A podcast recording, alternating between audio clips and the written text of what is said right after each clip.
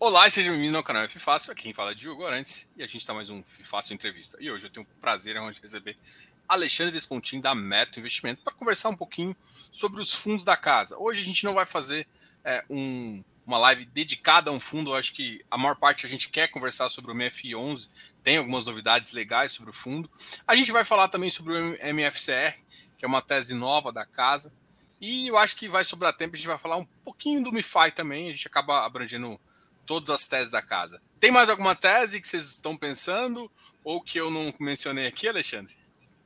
Ah, acho que os, os, fundos principais nossos são esses, né? O Mérito Desenvolvimento Imobiliário, o MF11, o fundo de CRI, que é um fundo novo, mais recente nosso, né? E o fundo de fundos e ações do Mafai. Então são, são os três fundos aqui da, aqui da casa que hoje estão, estão operando, né? A gente tem ticker, tem negociação na bolsa, qualquer investidor ali pode, pode estar entrando, né? Legal. Acho que o pessoal já conhece um pouco, já conhece você, já até da, aqui do canal, a gente já fez algumas conversas, tanto sobre o MFI quanto sobre o MFI. Mas fala um pouquinho de você, fala um pouquinho da meta para o pessoal conhecer, né? Ah, até para, de novo, para o pessoal sempre conhecer as teses que vocês gostam mais e como é que é a estrutura que vocês acham legal aí. Tá ótimo. É, então, sou Alexandre Despontin, né? Sou formado em engenharia, é, atuo aí no, no mercado imobiliário e no mercado financeiro há quase 15 anos já, tá? tenho, tenho, essa cara de novo, mas já estou bastante tempo aqui no mercado, né? É, fundei junto com meu, meu, meu, sócio aí em meados de 2012 a, a Investimentos, então, cerca de 10 anos atrás, é, e a gente foi uma das primeiras gestoras é, focadas ali para o segmento de FIIs, é, que era independente de qualquer outro grupo financeiro. Tá? E a gente sempre foi um pouco mais focado em trazer produtos é, diferentes que existiam no mercado, né? É, e o nosso primeiro fundo nesse, nesse quesito foi o Mérito Desenvolvimento, que é um fundo que participa 2013, ali de, né? de 2012, 2013, exato. Ele, ele, nasceu em 2012, mas a primeira captação terminou em 2013. É, e, ele, e ele é um fundo de desenvolvimento perene. Né? Então, conforme os empreendimentos vão terminando, vão sendo distribuídos dividendos e, os, e o capital é reinvestido em novos projetos. Então, naquela época, lá, não existia nenhum fundo nessa característica, foi um produto inovador aí que a gente é, lançou ali no mercado. Né? É, depois a gente lançou um segundo produto inovador, que é o Mérito Fundos e Ações Imobiliários, que é um fundo imobiliário que participa tanto em fundos de fundos, como também com ações voltadas ali para o segmento que são listadas na Bolsa. Tá? Então também é um fundo bem inovador, bem, bem diferente, para trazer um, um, pouco de risco diferente ali para a carteira ali do, dos cotistas. Né? E, e, tem também o novo fundo, o, o, MFCR, que é, um, que é um fundo de CRI, é um fundo mais de crédito. É, ele é um fundo mais high yield, mas esse não tem tantas diferenças assim como outros produtos é, que existem é, no mercado. Né? Esse fundo a gente tenta trazer um pouco da nossa expertise ali no, no desenvolvimento que a gente tem para poder fazer análise dos empreendimentos, né? para poder fazer análise do crédito das operações. Tá? Então, o diferencial que a gente pode trazer para esse fundo é a nossa expertise ali no, no desenvolvimento, na construção no monitoramento, na avaliação ali da, das operações, tá? Então é mais ou menos essa nossa, nossa cara, né? A Mérito é uma gestora bem, bem focada ali para o mercado imobiliário é, e tem, tem essa raiz ali em, em FIIs, né? e é, esse é o segmento que a gente gosta, que a gente sabe cuidar e é, e é onde que a gente aposta nossas fichas aqui nos nossos investimentos. Legal. É, eu acho que faz sentido a gente começar a falar do MFI e também falar dos novos empreendimentos, né? Até por que que, uh, por que que você acha que ele casa bem com o fundo no momento e também como é que você enxerga a tese em relação aos riscos. Né? Eu acho que o primeiro empreendimento que eu queria falar, inclusive vocês tratam isso, é um empreendimento na Zona Leste de São Paulo, é o empreendimento da Rua Lauro de Freitas, né?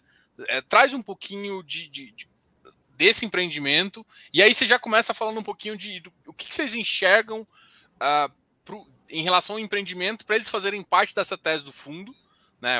Pô, a característica que a gente gosta desse, de, de, em termos de estratégia é essa, encaixa com o MFI. Bom, o, o empreendimento lá da, da, da, Rua Lauro de Freitas, né? Ele, ele, é, um, ele é um projeto é, que a gente tem na carteira há mais ou menos um ano e pouco, se não me engano. É, que a gente teve ali o, a aprovação, o lançamento dele para vendas há pouco tempo. E hoje a gente está no início ali da, das obras ali do, do projeto, tá? É, ele é um empreendimento ali voltado para o pro programa Casa Verde Amarelo, é, na, fica na cidade de São Paulo, é, e faz um, um, pouco da nossa estratégia de, de trazer um pouco de empreendimentos mais é, baixa renda para o portfólio do fundo, atuando na cidade de São Paulo. Né? A gente tinha alguns outros empreendimentos fora da, fora da capital e hoje a gente está começando a concentrar um pouco mais de projetos aqui, aqui na cidade. Tá? Então, a gente imaginando é, a gente sempre teve né, um, um, pouco mais dessa estratégia no, no, segmento econômico, é, porque ele é um segmento bem, bem resiliente a crises, tá? Então, independente do, do, do governo, é, ele sempre é um segmento que tem auxílio, é, que você tem um comprador que ele é um pouco menos sensível é, a investimentos, né? Ele é aquele comprador de baixa renda que ele, se cabe a parcela no bolso dele hoje ele compra, né? Ele, ele não é aquele planejador onde ele fica escolhendo, ah, vou poupar e fazer um investimento ou vou comprar já uma, uma, uma casa, né? Não, ele está procurando a primeira moradia, ele está procurando um lugar para morar, ele quer sair de um local que ele, que ele vive hoje que é, que é bem ruim e quer para um, que um imóvel próprio dele, né? Então, é um, é um é cliente ali que ele, que ele sofre um pouco menos ali na, nas crises, tá? Para tomar essa decisão de comprar ou não comprar. Então, a gente, durante esses 10 anos, focou um pouco mais ali nesse segmento. Acho que é essa que é a, a filosofia aí nesse empreendimento, né? Um empreendimento mais focado nesse, nesse segmento. Uma, uma das carteiras que o mercado trouxe como carteiras que seriam benéficas pós uh, a eleição do, do, do, do, presidente, futuro presidente Lula, é, justa, é justamente esse segmento, né? É, agora chama Casa Minha Casa Verde Amarela e deve voltar a chamar Minha Casa Minha Vida. A gente sabe que os, os nomes vão e vêm, mas a grande questão é financiamento para baixa renda, com, com alguns critérios, com taxas de juros subsidiadas bem baratas mesmo. Você acha que uh, o fundo vai conseguir surfar isso também, né? Porque a gente notou que uma, algumas, uh, algumas uh, incorporadoras e construtoras que estão nesse, nesse segmento foram beneficiadas, né? Vamos dizer assim, né? O mercado piorou em termos de juros, mas no, no início ali o pacote Lula incluía esse tipo de, de segmento. É, você acha que isso, de fato, é, dá para trazer para o fundo? Esse segmento vai continuar sendo forte, às vezes até melhorar e aumentar essa, essa, essa, essa tese? A gente acredita que sim, tá?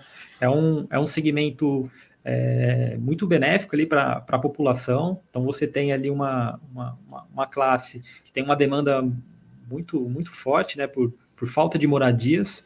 É, e já como aconteceram nos governos anteriores, né, sempre foi trazido muitos benefícios é, para o programa é, Minha Casa Minha Vida, né, que depois foi chamado ali de Casa Verde e Amarela. É, e sempre foi um, um principal ponto do governo de trazer um benefício, trazer uma, uma facilidade para o comprador é, dessas unidades. Então a gente acredita que o grande desafio nesse, nesse segmento é, provavelmente vai ser você fazer um bom projeto, fazer uma boa construção, que provavelmente o governo vai dar um auxílio para o comprador fazer a compra dessa unidade. Tá? Então a gente acha que o fundo vai conseguir surfar essa, essa, essa nova é, essa nova presidência, né, que provavelmente deve direcionar ali um pouco de benefícios para essa, essa classe.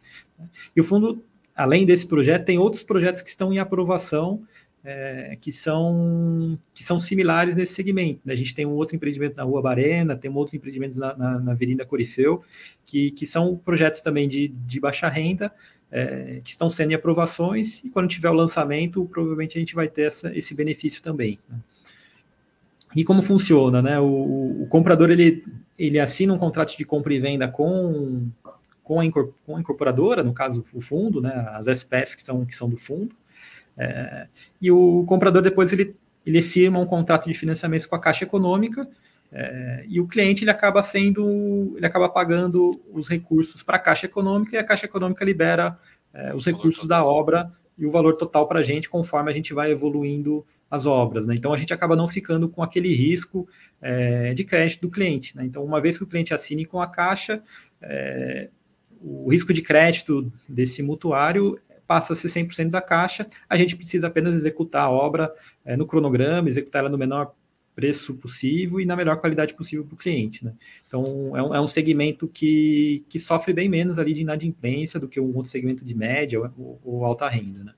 E em relação a custo de obra, isso é uma coisa que também é um segmento também um pouco mais econômico em termos disso, né? Já tem uma tem umas estruturas um pouco mais amarradas, né? A gente sabe a, a quantidade de, de, coisas é um pouco diferente. É, vai vai tá sofrendo com isso ou na visão de vocês isso vai acabar baixando um pouquinho esse custo de obra e enfim vai, vai adequar isso a gente aumenta margem porque a, a preocupação nossa, né? De investidor é sempre ter uma margem maior, né? e, e se eu não tenho risco, ou seja, se eu tenho um VGV forte e, na, e com baixa inadimplência, a minha preocupação então é, beleza, e os custos vão me vão ferrar, vão, vão baixar minha margem em relação a, a, a SPE ou não, entendeu? É mais ou menos isso que a gente pensa. Então, como que a gente consegue né, ter o, ter uma melhoria de preço, né, caso a gente tenha algum custo de, de construção um pouco melhor. Justamente com esses benefícios, né, com esses subsídios que o, que o governo pode dar para aumentar o poder de compra do, do mutuário, né, do comprador da, da casa. Né. Então, você melhora um pouco a taxa, você dá um pouco de subsídio, aí o comprador ele consegue comprar um apartamento um pouco mais caro, e aí a gente consegue, de certa forma, se tiver um custo de construção um pouco maior, repassar isso para o preço e com isso conseguir manter a margem. Né. Então, por isso que é um, que é um segmento que é, por conta do, do, do, novo presidente Lula, né, a, gente, a gente imagina que vão continuar os subsídios, pode ser que faça algum, alguma outra melhoria no programa, né, para voltar a ser chamado Minha Casa, é, Verde, é, Minha Casa, minha, casa, minha, minha Vida, né, e, e com isso ele deu um grande impulso nas vendas, né, porque quando ele anuncia, né, um, um novo um novo plano, né, um novo programa, digamos assim, de governo, você cria um, todo um marketing, né, né? Toda a população acaba voltando, aí olhar, pô, será que vale a pena comprar? Então aí todo mundo começa procurando apartamentos e com isso você gera mais vendas. Né? Então, então esse benefício, além do, do benefício, você gera um marketing também bem, é, Importante bem, que ajuda valioso. Todo mundo né? que está no segmento, né? Que tá, todo mundo está no segmento. Coloca aquela plaquinha, minha casa, minha vida, ou casa verde e amarela aí. Exato. Legal. Uma, uma dúvida, né? Uma pergunta é Nesse cenário, né, a gente sabe que, por exemplo, para ativos já de, de, médio padrão, os estoques, os estoques começam a aumentar, né? E, e para esse padrão, e para esse patamar já de baixa renda, como é que estão os níveis de estoques e como é que você enxerga também a, a, essa questão de taxa de juros, né? Porque a vantagem da minha casa minha vida é que, por exemplo, numa casa numa taxa, é, quando eu estou falando de médio padrão, a taxa alta ela inibe muito a pessoa e aumenta o número de extratos. Como a, como a gente vai para Minha Casa Minha Vida, Casa Verde Amarela, como é que querer chamar, é, se, eu, se eu faço a mesma coisa, como a taxa é muito subsidiada, isso não acontece tanto, o número de extratos não acontece tanto. Como é que você enxerga essa questão de taxa de juros em financiamento e como é que você enxerga também essa, esse, isso que eu acabei de comentar?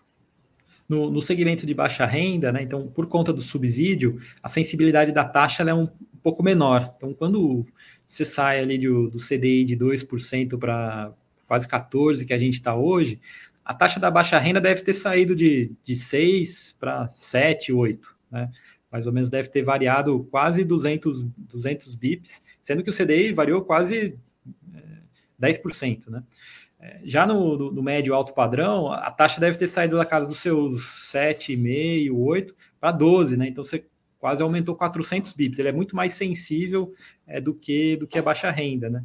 E aí o, o, o comprador do, do, do, médio e do alto padrão, ou ele já tem um imóvel que ele está morando hoje, né? Ou ele consegue se planejar um pouco mais, né? Então ele pensa um pouco, né? Ah, será que vale a pena eu comprar o imóvel agora ou eu deixo esse recurso que eu tenho aplicado aqui no, no CDI, que está tá me rendendo mais de 1% ao mês, e mais para frente eu compro esse imóvel, né? Então ele, ele se planeja um pouco melhor e por isso as vendas ali do, do, do médio alto padrão acabam sofrendo um pouco mais ali num, num cenário de, de, juros altos, né? E do, do, minha, do programa é, dos empreendimentos um pouco de mais baixa renda, o cliente não, ele, ele é aquele cliente que pensa no momento se cabe a parcela dele cabe naquele momento, naquele salário que ele tem hoje, é, e ele compra imóvel e sai do aluguel. Né? Então, esse, esse é um segmento que a gente acredita que, que mesmo numa crise a gente tem um, tem um patamar de vendas é, mais contínuo, né? que tem menos rupturas. Legal. Agora, partindo agora, em vez de olhar para o empreendimento, olhando um pouco para o fundo, né? É, a, a, taxa alta ela, ela gera algumas questões, né? Ela gera a questão de você começa a avaliar o, meu modelo CAPM, né? Você começa a colocar um risco embutido com uma taxa livre de risco, começa a ficar uh, ativos de risco como desenvolvimento, como é o caso do fundo, começam a sofrer um pouquinho mais, né? Eu, uhum. eu queria que você falasse um pouquinho dessa visão, né? Como é que como é que está funcionando essa, essa, essa questão de, de, de, precificação do ativo? E também eu queria que você comentasse um pouquinho sobre é, em dois, 2021, da, da, da sétima missão para cá, acho que a missão foi a 119, 123, se eu não me engano, e o VP estava mais ou menos próximo disso, tá? estava 118, e agora o VP está 100, né? E aí, se você for olhar dividend yield, é uma coisa que teve uma entrega muito semelhante. Eu queria que você explicasse também um pouquinho de como funciona, porque agora estava no final dos empreendimentos, como é que como é que é essa relação em relação ao VP e o fundo? Então, o valor patrimonial do fundo, né, ele, ele representa o, o valor contábil é, de todos os empreendimentos que a gente tem dentro da carteira. Né? E lá em 2021, a gente teve vários empreendimentos ali que a gente é, acabou entregando as obras e ter completado 100% das vendas. Então, isso, de certa forma, como o fundo ele é 100% é, contabilizado pelo POC, né, pela evolução de, de construção e de, e de vendas, né? Então a gente reconheceu bastante resultado é, naqueles períodos, né? E hoje a gente está tendo é, muitos empreendimentos na carteira que a gente está fazendo o lançamento agora. Né? Então a gente está fazendo as primeiras vendas e conforme foi acontecendo as construções, esse resultado desse VP vai, vai acontecendo conforme as obras vão, vão evoluindo. Então é, é o caso do empreendimento lá do Dama Fit, né, que é um empreendimento que a gente já tem é, 100% vendido, mas você tem pouca, não tem tanta obra executada, ela vai ser executada aí ao longo, do, ao longo de 2023 ainda, né? e esse VP ele vai aparecer conforme essa obra for andando. Né?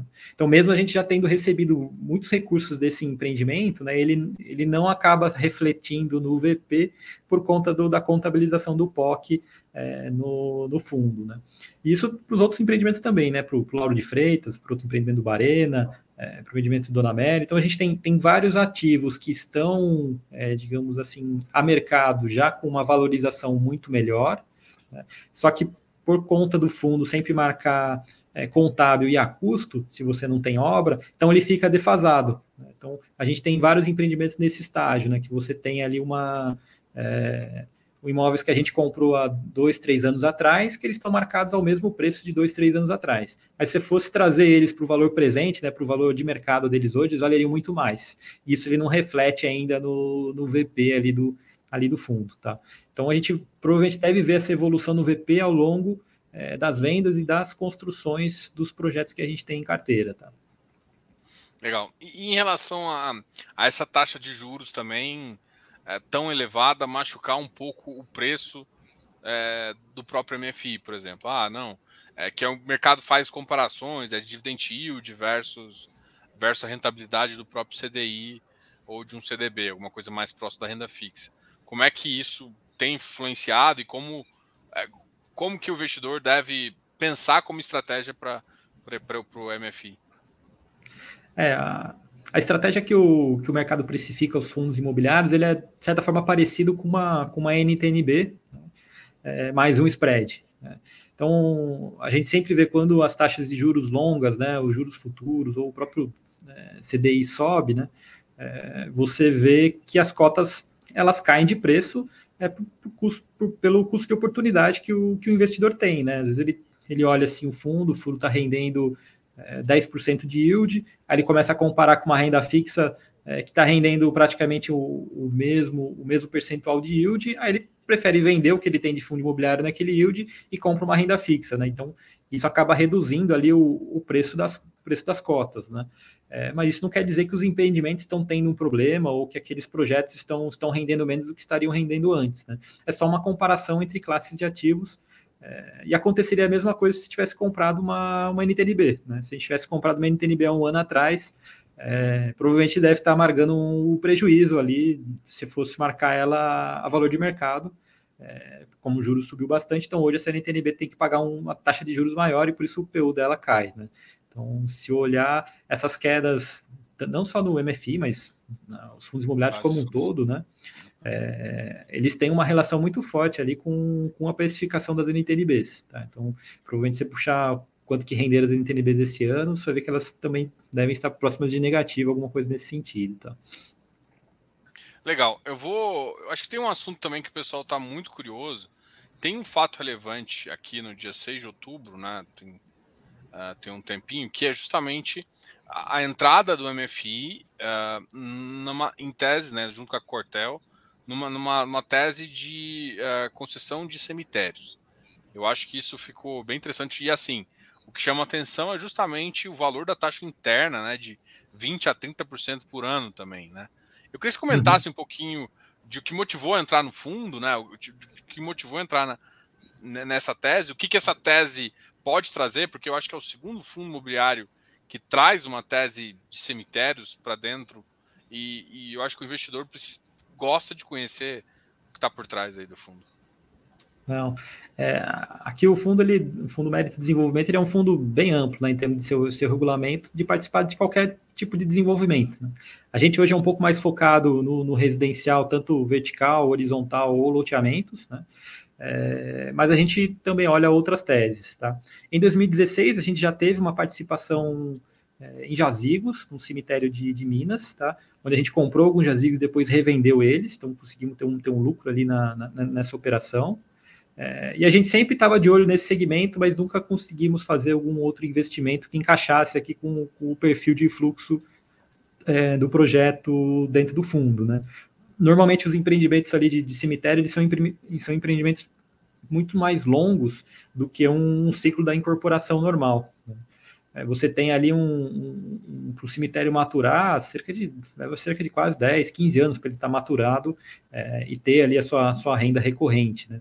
Então, isso, de certa forma, é difícil casar ele para dentro do, do mérito de desenvolvimento, onde a gente, com os empreendimentos que a gente tem, a gente consegue trazer uma rentabilidade é, mais mensal. Né? Então, então, com essa concessão aqui da cidade de São Paulo, né? pode falar. Só, só faz, faz um paralelo só, assim, é, de mais ou menos. Ó, o loteamento, a gente pensa num fluxo com o quê? Com 3, 4 anos já de carteira, e aí depois você mantém a carteira, e, e mais ou menos de quanto você, de uma incorporação e, e esse do, do, do, do, cemitério, só o pessoal tem ideia. De quanto mais ou menos você pensa no fluxo? De duration, então, mais ou menos assim por, por exemplo, né, na, no empreendimento vertical, né, no, residencial vertical normalmente, né, você considera ali uns dois anos de investimento, onde você está construindo o empreendimento, e depois você repassa ele para uma, uma instituição financeira, né, e você recebe ali mais ou menos uns dois anos depois. Então, mais ou menos uns quatro anos você gastou para construir e você recebeu os recursos todos que você investiu. Tá? É, no empreendimento de loteamento, você provavelmente também gasta ali nos dois primeiros anos para construir, aí você monta uma carteira e fica recebendo durante 10 anos é, o, o, fluxo desses lotes que você vendeu. Tá? Para um cemitério novo, né, onde você está tá construindo ele, ele do zero, né, você também deve levar ali cerca de uns dois anos para construir o, o, o, cemitério, talvez um pouco menos, que tem um, uma complexidade bem menor ali de construção. Só que o, você não vendeu nada ainda, né? Você vai vendendo aos pouquinhos, conforme vai acontecendo os falecimentos ao longo dos anos. Então, então essa venda é muito lenta dos do cemitérios. Né? Então, você acredita que você tem um, um retorno desse capital em torno de 15 a 20 anos. Né? Então, é um fluxo bem mais longo é, quando você pensa num, num, cemitério novo. Né? Então, por isso que ele, de certa forma, nunca casou muito bem assim com os fluxos é, que a gente tem para o MFI, né? Ele ficaria um ativo bem descasado assim, onde a gente ia ver só o resultado dele bem mais longe, né?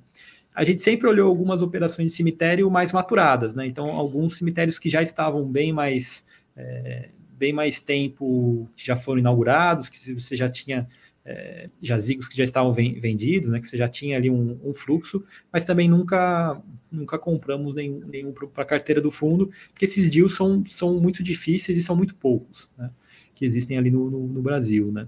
E essa concessão de cemitérios aqui na cidade de São Paulo é, casou muito bem os fluxos, né, que são o bloco que a gente venceu, que é o bloco 2, eles são cinco cemitérios aqui na cidade, é, dos cinco cemitérios, são cemitérios que já existem é, há mais de 100 anos, então são cemitérios assim super desenvolvidos, né, super bem é, construídos e já muito bem ativos, né, que já, já zera uma receita desde o instante inicial que a gente está adquirindo eles, né?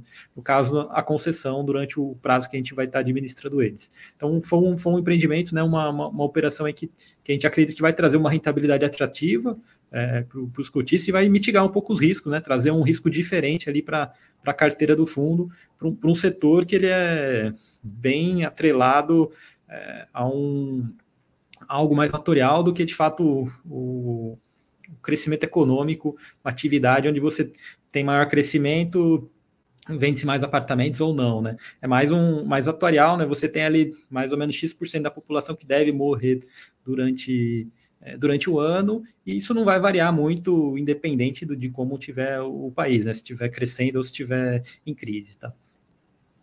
Legal. E, e quais são as fontes de receita ali que a gente consegue pegar? Como é que é, como é que funciona um pouco? Porque eu acho que para mim é muito claro como funciona uma incorporação uhum. vertical e até, até horizontal. Muito claro como funciona loteamento, mas não é absolutamente claro como funciona é, em termos de receita, qual que é a possibilidade de receita, como é que eu diferencio um, um, um empreendimento uh, rentável de um empreendimento não rentável? Que, que quais são as características? O que, que eu faço para melhorar essa rentabilidade? Né? Como que eu vou é, ter parâmetros né, para chegar e falar assim, ó, tá dando certo isso e eu vou colher lá na frente ou não? Ó, peraí, não tá tão bem em termos de venda, alguma coisa assim.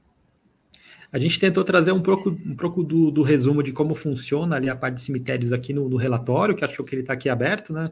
Uhum. Diogo, só, só mostrando um pouquinho ali para cima a posição ali dos, dos, cinco cemitérios ali na cidade, ó. Essas são os cinco cemitérios que a gente vai administrar, tá? Então, os cemitérios ali São Paulo, o Araçá, é, o Santo Amaro, Dom Bosco e o Vila Nova Cachoeirinha, tá? É, e além do, da concessão do cemitério, foi concedido também o serviço funerário, Tá? Antes ele era prestado 100% pela prefeitura, é, e hoje os quatro blocos vencedores vão, vão dividir ali os serviços funerários e, e vão, vão concorrer entre eles para prestar esse serviço. Né? E, e o que, que seria essa, essas receitas? Né? Então, é, quando você tem ali um óbito, né, você, você tem que ter um translado desse corpo, é, seja para uma clínica, seja para o cemitério, seja para é, um crematório. Então, cobra-se esse serviço de translado. Né? Que é uma receita que, que a gente vai ter nessa, nessa operação. É, você vende uma urna, né, que seria o, o caixão, é, você consegue vender flores, você consegue vender uma ornamentação, é, você faz um aluguel das salas de velório, é, tem, tem vários serviços ali que são, que são serviços funerários, né, que, que é antes de ter mesmo o, o, o, enterro, né? Ou a própria cremação. Né? Então, de certa forma, todo aquele evento é, que, pode, que pode acontecer é, antes de, fato acontecer o enterro, né?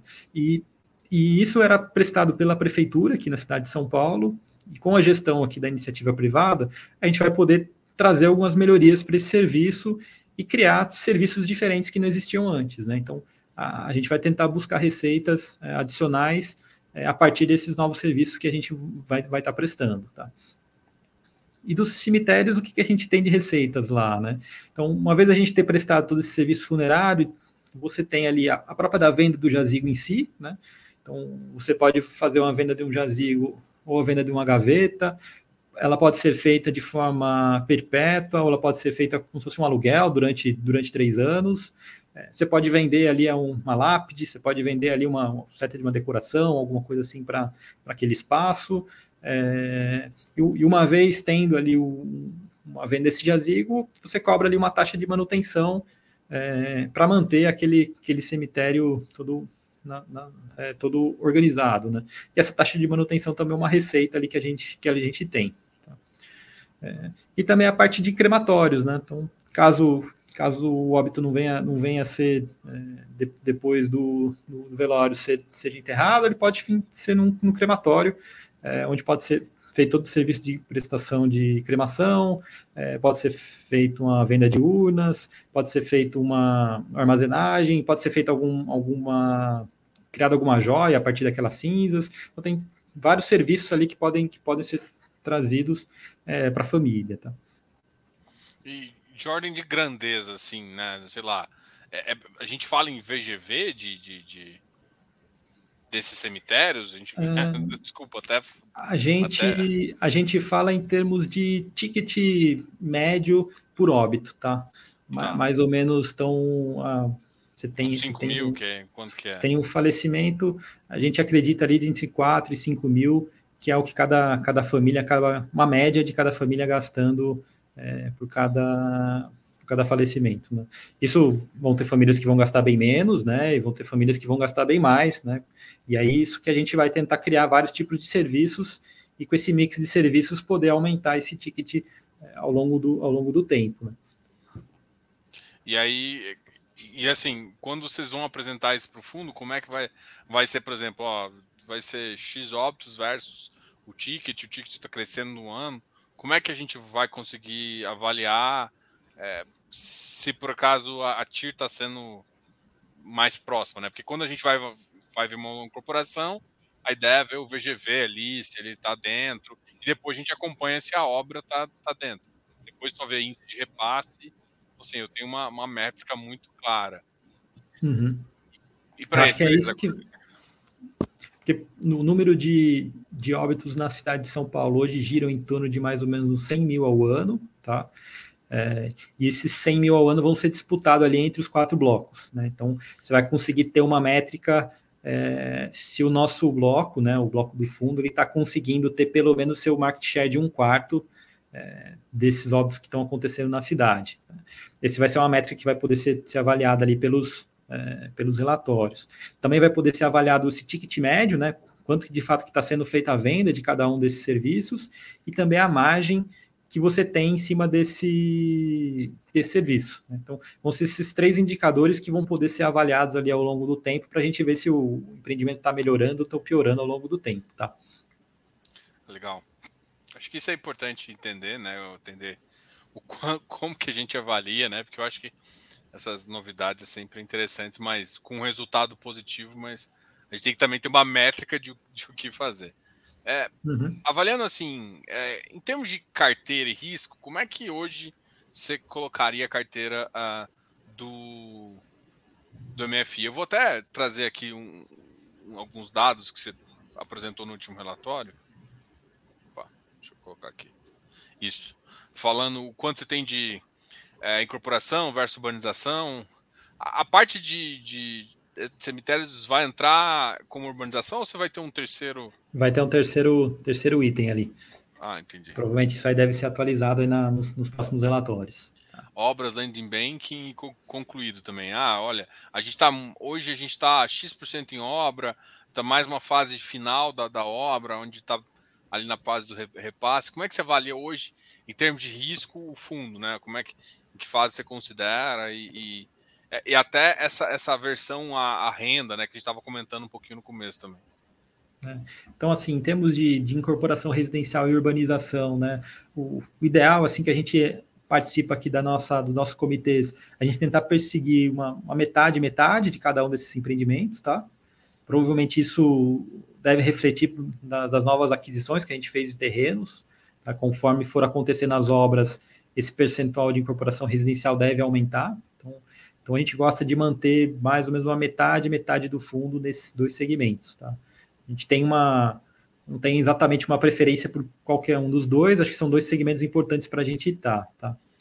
Em termos ali de, de renda, né, a gente é, prefere estar um pouco mais na baixa renda e na média baixa, então você tem ali quase 80%, 90% da carteira ali nesse, nesse segmento, temos é, pouca parte ali dos empreendimentos ali em média alta, é um, é um pouco da nossa, da, nossa, da nossa estratégia aqui, manter nesse segmento que ele é um pouco mais resiliente à crise, tá? É, e qual é o outro indicador ali que a gente estava olhando? Se ah, não me engano, era. Ah, é o de obras Landing Bank. E... Ah, de obras Landing Bank, né? É, a gente tenta perseguir cerca de 50% ali concluído, tá? E mais ou menos os 25% em obra e 25% em land bank. Mais ou menos essa a, a fase que a gente, tá, a gente gosta de perseguir o fundo, que é a fase que dá um, um, um ciclo de fluxo de caixa é, sempre positivo ali para o fundo, né? Então, a, a, conforme... Sim, só para deixar um pouco mais claro, talvez, para o pessoal, na fase que está concluído, normalmente você concluiu a obra, mas você ainda tem um fluxo de caixa, né? Exato. É, na parte de é... obras, você tem pouco fluxo de caixa, mas você tem um gasto. De na obra. verdade, tem um contrário, né? Você tem um gasto de obras, tem um investimento ali sendo feito, e na parte do landing bank, você teve o investimento de comprar a terra e está carregando ela ali no, no, seu, no seu ativo. É mais ou menos uhum. isso? É mais ou menos isso. E, e, ali, em termos de dar uma olhada naquela pergunta do VP que foi feita ali atrás, uhum. é, conforme aquela, aquela barrinha lá de, de obras migrar para o concluído, o VP sobe, né? É, porque você tem ali uma, uma marcação uma por POC. Né? Então, o, o resultado do VP vem ali, né? Conforme a gente conseguir evoluir essas obras para concluído, o VP aumenta. E, e, como é que vai ser a, a, marcação da questão do cemitério no VP? Como é que é essa. É, essa... Ela, ela vai ter uma marcação um, um pouco diferente, tá? De, em, em, termos de uma, de uma construtora, né? Porque, como é uma concessão, a gente vai ter que seguir os CPCs ali da contabilidade de uma concessão. Tá? Hum. Então, a gente vai reconhecer é, as, provavelmente as receitas conforme a gente for prestando os serviços. Tá? E provavelmente algum intangível ali da, da concessão que a gente ganhou. Tá? Então, conforme a gente fez o investimento da Ortorga, essa Ortorga aí deve, deve ser ativada e deve ser amortizada ao longo dos 25 anos da, da concessão. E conforme for passando o tempo, a gente vai, vai prestando o serviço e o, o serviço prestado já é receita, já é aumento do VP ali, na, ali no mesmo minuto, né? Na veia. Ou seja, você tem mais, mais ou menos você precifica como uma concessão, então. Tem um fluxo meio que já de agora, e aí qualquer coisa. E aí quando você recebe o fluxo, você reconhece, e aí se o fluxo aumenta, você consegue fazer uma marcação porque você tem um prêmio maior no próprio VP, e aí você tem uma taxa de desconto real. Aí é a questão de concessão, é mais ou menos assim, né? É. Então ele, ele, vai, ele vai seguir uma contabilização mais de concessão do que uma, uma contabilização de POC, porque ele não, não tem uma não construção tem, assim, né? Uhum. Até porque o que você comentou foi que é, tem, tem, tem, tem, tem cemitérios até que tem esse início aí, mas não é o que vocês querem porque demora demais para gerar o fluxo, né? Então vocês já estão pegando uma concessão de uma coisa já prontinha, e aí também uhum. pega a concessão, já muda também a contabilização. Você não está pegando uma terra e, e ganhando o direito. Né? Então, por exemplo, nos no cemitérios lá da, da, cidade de São Paulo, né? então você vai adquirir já os cemitérios com jazigos já vendidos, que já, já estão pagando ali as taxas de manutenções, e conforme você vai recebendo elas, você já vai reconhecendo o resultado. Né? Legal. É, eu vou. Tem uma, uma pergunta aqui que eu coloquei, que é a questão de até do, da mudança de administrador. Isso aconteceu acho que no ano passado, tem bastante tempo já, mas como a gente não conversou desde esse momento até agora, eu coloquei esse tópico também, né, que vocês estão com um administrador próprio, saíram da Planner e foram para uh, para vocês. Uh, e aí, explica um pouquinho dessa mudança também, o que, que levou. Depois eu quero fazer algumas perguntas sobre evolução de vendas, como o pessoal olhar. Tá, tá bom. Bom, a gente teve uma, uma, estratégia aqui interna nossa, da, de além de ser uma gestora é, a gente se transformou também numa instituição financeira, numa DTVM, é, com uma, uma filosofia de ser um administrador fiduciário dos nossos fundos. Né? Então, além de, de fazer a gestão, a gente também está fazendo a administração dos fundos. Até no final do ano passado, é, no começo do ano, a gente aconteceram as assembleias que ocorreram essas, essas mudanças, e no começo desse ano ocorreu a implantação mesmo. Tá? Então hoje 100% ali da, das atividades ali de administração também são realizadas aqui pela, pela Mérito DTVM. Tá? É, a estratégia do fundo é trazer um pouco mais de sinergia, né? É, e facilitar um pouco a troca de informações que a gente tem entre, o, entre a gestora e a própria administradora. Né? Acho que são, são equipes segregadas, né? A gente tem aqui uma segregação de, de, de funções, atividades de, cada um, de cada uma das pessoas aqui dentro da, da companhia, é, mas tem uma interação um pouco mais fácil, né? E, e a gente é 100% focada para os fundos aqui da casa, né? Na, na Planner você, você tinha uma administradora que cuidava de diversos outros fundos, né? Então, é, com isso a gente consegue dar um atendimento ali um, um pouco mais ágil é, para as operações aqui do fundo, para alguns cotistas se, se precisar de alguma informação, se precisar de, de alguma é, de algum dado, né, ou algum informe, a gente pode trazer uma, uma prestação de serviço um pouco melhor, já que a gente é exclusivo aqui para a nossa casa. Né? Então, essa foi mais ou menos a, essa foi mais ou menos a, a motivação ali para a gente montar uma, uma DTVM, né? E, e vai ser, por exemplo, ou seja, se tiver outra alguém que queira colocar na, na mérito DTVM, não é mesmo mesmo foco, é simplesmente, ou seja, vocês criarem mais fundos, vocês crescem mais, mas se não criar, não é o foco. É, então acho que o, o foco é essa DTVM ser administradora fiduciária dos, dos fundos da casa. É, por enquanto a gente não tem aí nenhuma, nenhuma conversa de ser administrador de uma, de uma outra gestora, tá? É, okay. E também foi, foi uma, uma estratégia nossa de tentar aumentar um pouco a governança né, aqui da, da, da, companhia, né? Porque, além da CVM e da Ambima, o Banco Central também faz as fiscalizações, a gente segue as mesmas regras de outras instituições financeiras. Né? Então, isso traz também uma maior segurança, é, maior credibilidade ali que a, que a, companhia pode, pode mostrar ali para os nossos cotistas. Tá? Legal. É, um, um, assunto que eu também quis mostrar aqui é, é como, é que, como é que o fundo está inserido, vocês trouxeram isso, na verdade, nas modalidades de financiamento. Né? O que ó, o fundo ele utiliza isso aqui. É, Casa Verde Amarela, o, o IBGE, é o SP, é, IBGE não, SP, SBPE, e também a questão de venda direta pela incorporadora. Vou até mostrar aqui também, uhum. porque a gente está falando um pouquinho. E, e assim, ou seja, aqui vocês falam, olha, a maior parte dos, se a gente for olhar, a maior parte dos empreendimentos está com venda direta e é depois a Minha Casa Minha Vida. Por último, uh, é o que, é, que seria o Sistema Brasileiro de Poupança e Empréstimo, que é o aonde você tem um ticket um pouco maior, né?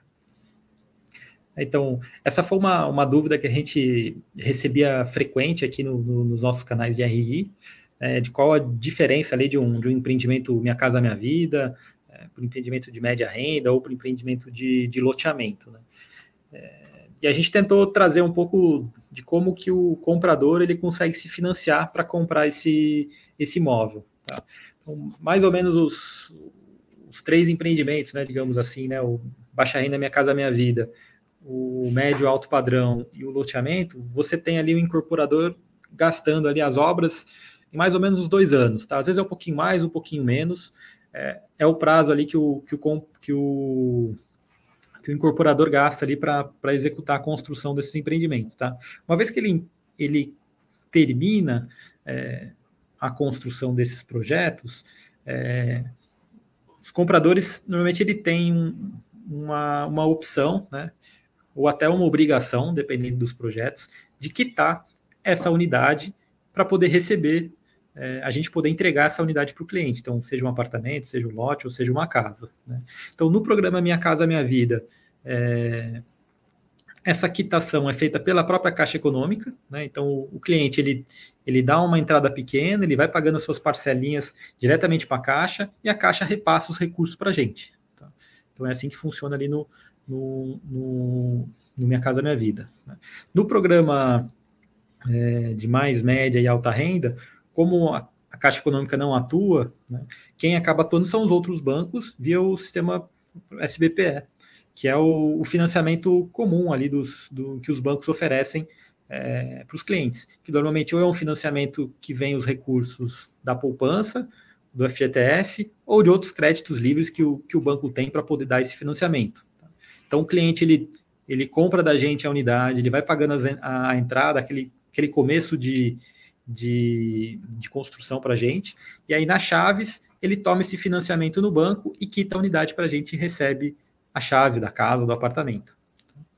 Então, esses são os dois modelos ali de seja na casa de apartamento. Para casas de, de loteamento, né, você não tem ali um, um financiamento é, do sistema financeiro. Né? Então, normalmente é feito o financiamento direto com o próprio incorporador, no caso, o loteador. Né? Então, o comprador ele compra o lote, ele recebe, a, ele recebe o lote e ele continua devendo para o loteador e aí fica ali pagando durante cerca de oito anos, que normalmente é o final ali da, da carteira, que ele já pagou dois anos durante, durante a obra. O que, aí, acontece, esse... o que acontece nesse caso, às vezes, é ele antecipar com o CRI, né? Ele poder ir para o próximo, e aí você também tem a visão de crédito. Né? Mas aí o, o CRI é um financiamento que o loteador faz, e não um financiamento que o, é. que o comprador. Né? É. Então, quem acaba sendo o devedor solidário ali do CRI acaba sendo o próprio loteador e não o, o mutuário em si. Né? contrato é usado como sessão, como sessão, né? É, como sessão. Então, o, nesses casos, o, o, comprador ele nem enxerga o CRI, né? Ele continua pagando o loteador, né? No caso, acaba caindo numa conta vinculada da operação do CRI, mas o, é o financiamento direto que o loteador está fazendo e o loteador se, se financia com esse a receber que ele tem. Né? Ah, o que é legal é porque, por exemplo, até entra na minha pergunta, que agora uma das minhas. minhas uh, a ideia é falar um pouquinho do MFSR, né? O MCR vai, vai fazer esse tipo de investimento também? É a ideia de vocês? Ou puxar mais para incorporação ou para loteamento? Dar esse crédito de saída, né? Porque é um. Acho que o mercado de loteamento é um mercado que, que gosta desse, desse, desse crédito cessionário final, assim. É uma das, vai ser uma das estratégias do MFCR? Vai sim, tá? Então, o MFCR ele é um, ele é um fundo de, de crédito imobiliário, é, e ele vai estar avaliando as oportunidades ali em, em, todas as fases ali do tanto da incorporação como, como do loteamento. Né? No caso do, do mérito desenvolvimento, né, quando ele desenvolve um, um, loteamento, ele fica com a carteira. Né? A gente vê que não, não é interessante o, o fundo vender esse CRI para outro, outro player. Né? Então a gente financia diretamente o, o o comprador e fica com essa carteira, e essa carteira ali ela funciona como um, uma receita mensal para os cotistas do mérito desenvolvimento, e com isso a gente consegue ter aquele, aquela distribuição mensal para os cotistas. Né? Então a ideia do MFCR não, não, é comprar nada ali em relação ao desenvolvimento, acho que a gestão vai ficar bem separada ali dos fundos, tá? E o, o fundo de crédito ele, ele vai olhar operações high yield, tá? É, provavelmente operações aí de incorporação, empreendimentos ali que estão ainda em obras, né? e empreendimentos de loteamento é, ou carteira já performada ou alguma coisa próxima de performar. Então, é mais ou menos essa estratégia que a gente tem no MFCR. Tem, assim, incorporação, a gente tem também essa parte, por exemplo, faz sentido, uh, você tem a opção de, de, permutar financeiro, e esse pode fazer uma estrutura de crédito embutido. É uma coisa assim também, ou seja, você emprestar às vezes no começo da obra, ou mais no término, ou toda a parte pode ser, até operações de estoque a gente pode ver.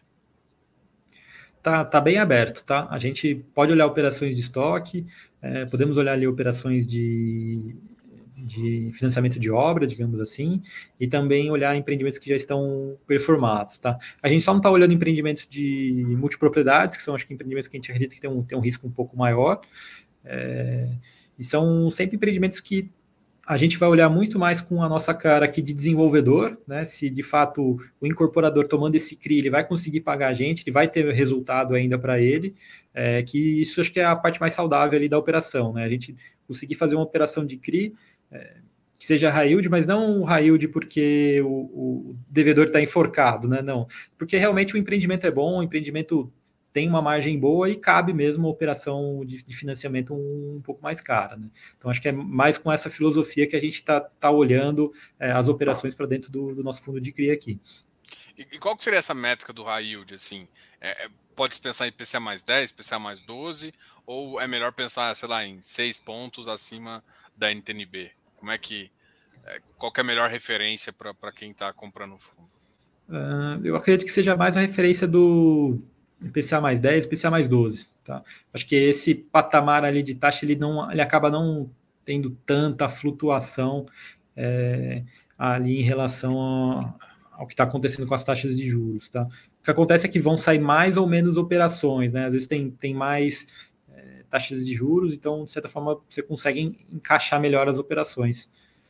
Acho que é mais ou menos nessa, nessa situação. Mas, por exemplo, você tem uma, uma taxa de crédito a NTNB, algumas operações, algumas high grades subindo taxa, não, isso não, não força um pouco também a esse empreendedor tentar tomar, ter que tomar numa taxa um pouco mais elevada, né? Essa, essa é uma dúvida, porque a gente às vezes vê que parece ter um teto mesmo para pagar, mas ao mesmo tempo a gente vê operação high grade ali com IPCA mais 8,5, algumas IPCA mais 9, uma coisa que você não imaginava que chegaria, mas está chegando, né? Como é que equaciona isso, né? Porque pô, o investidor tem ali um dinheiro limitado, né? Agora está todo mundo concorrendo com a renda fixa, e aí você vai optar por um raio de risco. Como é que você enxerga essa, essa questão?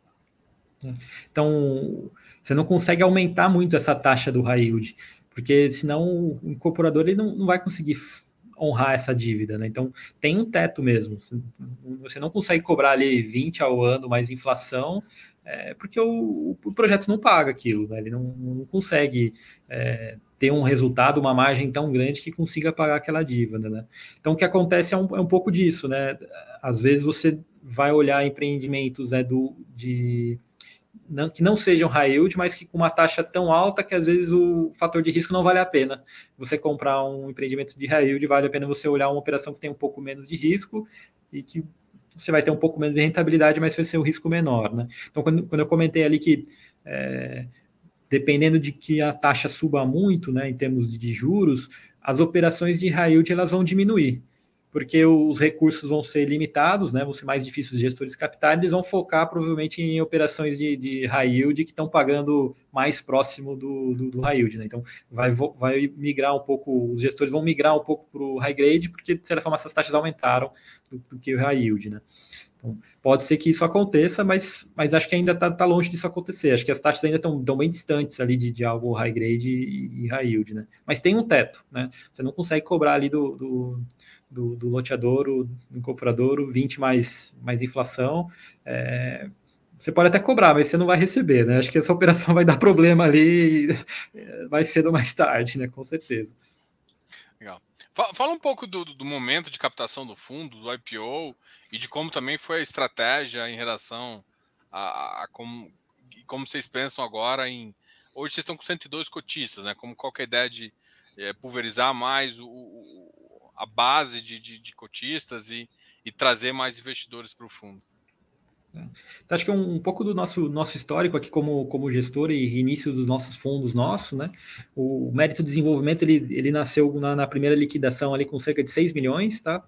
É, de, de, de, capital da primeira oferta. O, o MFI nasceu acho, com cerca de 3 milhões, tá?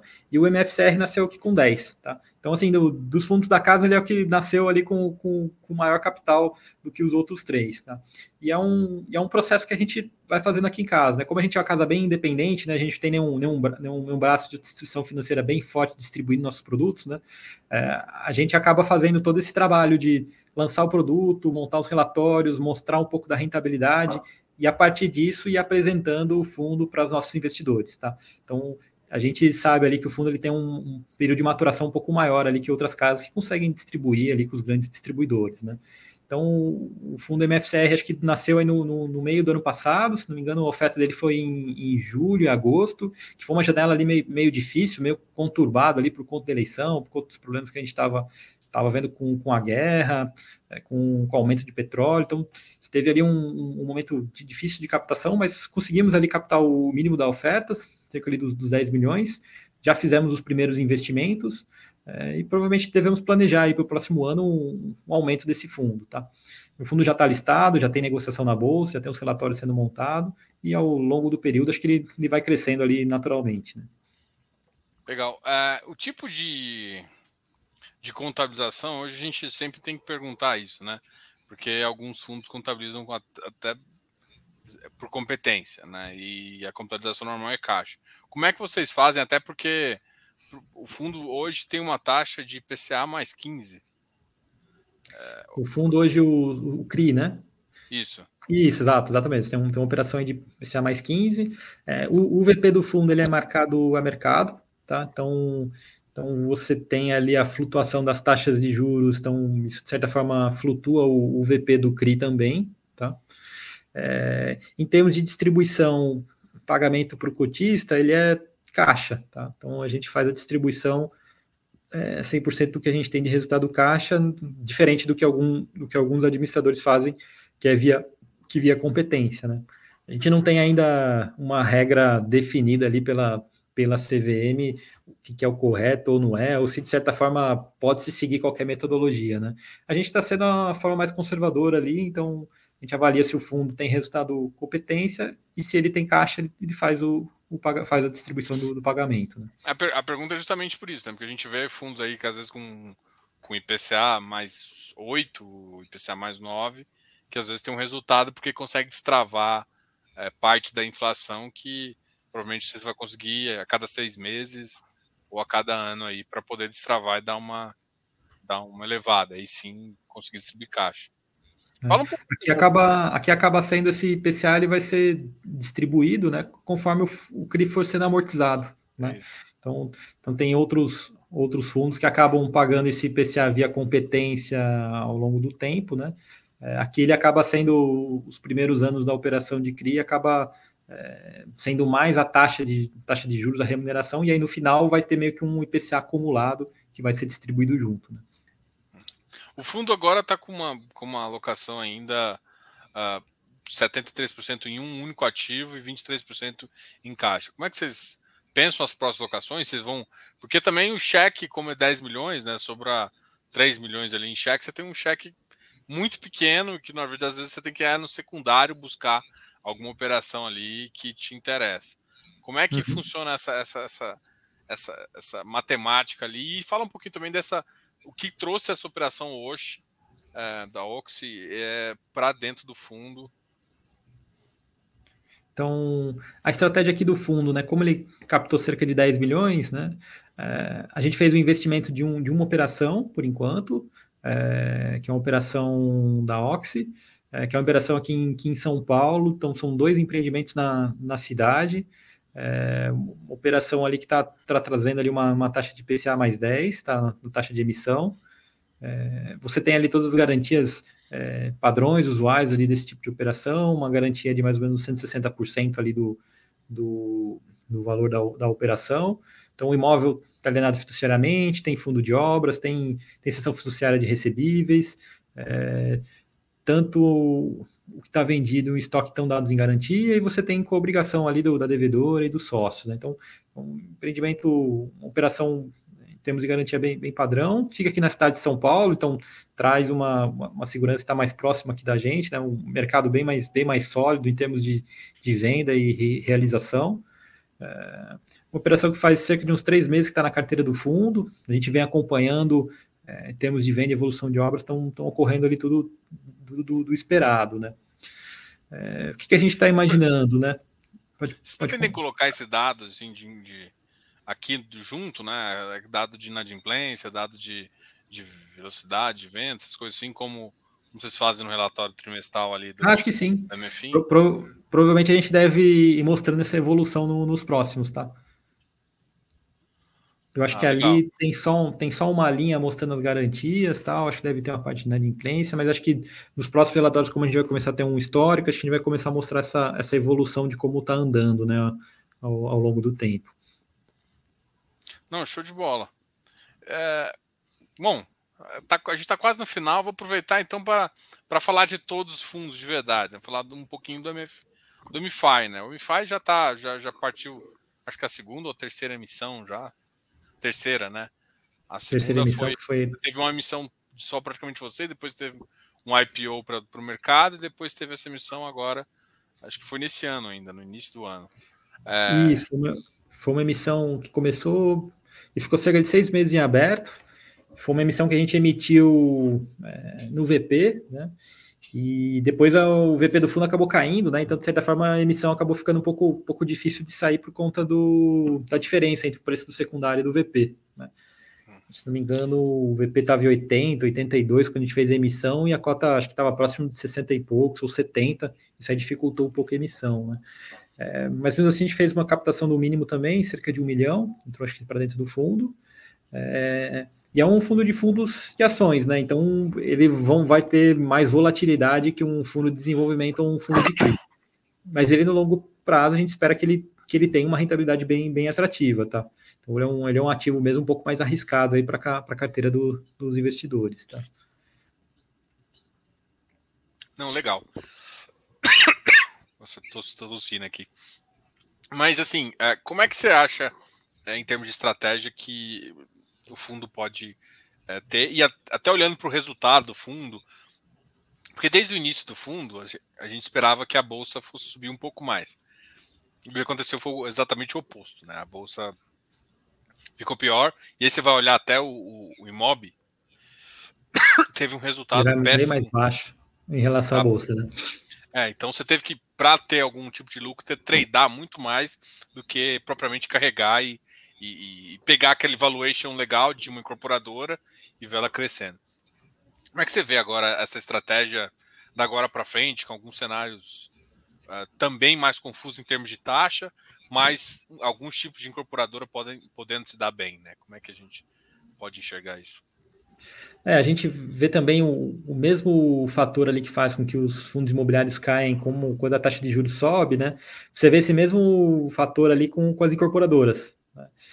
Como o juro sobe, né? Então vai ficar mais difícil dos clientes se financiarem, o poder de compra deles reduz, então de certa forma terão menos vendas, esse mercado vai ser um pouco menor. Então por isso as ações do mercado imobiliário, imóvel, cai bastante, né? Então é, você viu ações caindo cerca de 60%, 70% aí nos últimos 12, 18 meses, né? É, mas, ela, mas ela não é que ela está, de certa forma, com, com um problema de margem ou com um problema de vendas. Tem muito efeito disso, de fato, da, da curva de juros. Né?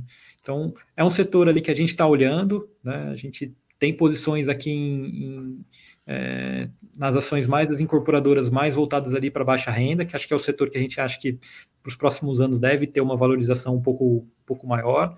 É, no começo do ano a gente tinha um pouco mais de alocação em shoppings, mas a gente acabou reduzindo essa, essa alocação agora para o final do ano, que a gente provavelmente é, com esse novo governo, talvez você tenha um pouco mais de inflação, então o consumo seja um pouco pior ali ao, longo do tempo, então a gente reduziu um pouco nossa posição em shoppings, estamos focados um pouco mais nas incorporadoras, que a gente acha que é o segmento ali que deve, que deve andar um pouco melhor ali do, do segmento imobiliário como um todo, tá? Essa é um pouco da nossa visão ali para a parte de ações, né? Para a parte de FIIs, né, a gente está focado um pouco mais no, nos FIIs de recebíveis, tentando é, pegar um pouco dessa distorção ali, que eles caíram bastante nesses últimos dois, três meses. Tem uma, tem uma perspectiva aí do, da inflação acelerar de novo e ter uma recuperação de preço. Então, acho que essa é um pouco da estratégia que a gente está usando aqui pro, nesse mês, né? Então, é mais ou menos essa a, a, o cenário que a gente está com o fundo, né? Então, como a gente sempre precisa estar tá aplicado em FII, sempre precisa estar tá aplicado em ações, quando esses dois é, segmentos caem, de certa forma o fundo vai cair também. Né? Quando esses dois andarem, a gente deve andar vai também. Né? né? E a gente acredita aí que no longo prazo a gente consegue entregar uma rentabilidade melhor ali que esses indicadores, né? De, de, dependendo dessas alocações que a gente está fazendo nos setores que a gente acha que vai andar mais ou menos e essas operações de trade que a gente consegue fazer ali de, de curto prazo. Né? Legal. Alexandre, eu queria agradecer demais a você por participar aqui do canal, de fazer essa conversa aqui, poder explicar sobre as teses do fundo, falar um pouquinho das novidades do MFI, também trazer o MFCR e também falar um pouquinho do MFI. É, vou deixar você falar as últimas palavras e a gente encerra por aqui. Tá ótimo. Bom, Diogo, muito obrigado aí do, do espaço, né? Acho que vale a pena a gente sempre bater, é, colocar o papo em dia, né? Trazer as novidades, né? Os cotistas ficarem um pouco mais próximos da, da gente, né? E a gente poder ter esse espaço aqui para poder apresentar um pouco do, dos, dos, fundos aí para os cotistas, né? a gente está sempre, tá sempre à disposição, tá? Se alguém quiser alguma dúvida adicional, quiser receber os relatórios, pode entrar em contato com o nosso RI, acho que eles adicionam, adicionam o e-mail de vocês ali no nosso, nosso mailing, se vocês conseguem estar tá recebendo essas informações é, assim que elas saem. É, se tiver alguma dúvida, pode entrar em contato comigo ou com a Natália, que a gente consegue atender aí da, da melhor forma possível, tá bom? Show de bola. Obrigado aí, pessoal. Obrigado, Alexandre. Valeu pela audiência, deu para conhecer um pouquinho mais sobre o fundo. Quero agradecer a todo mundo aí. Não esquece de dar um like aqui no vídeo e a gente vai até a próxima aí. Até mais, Alexandre. Obrigado. Tá ótimo. Obrigado.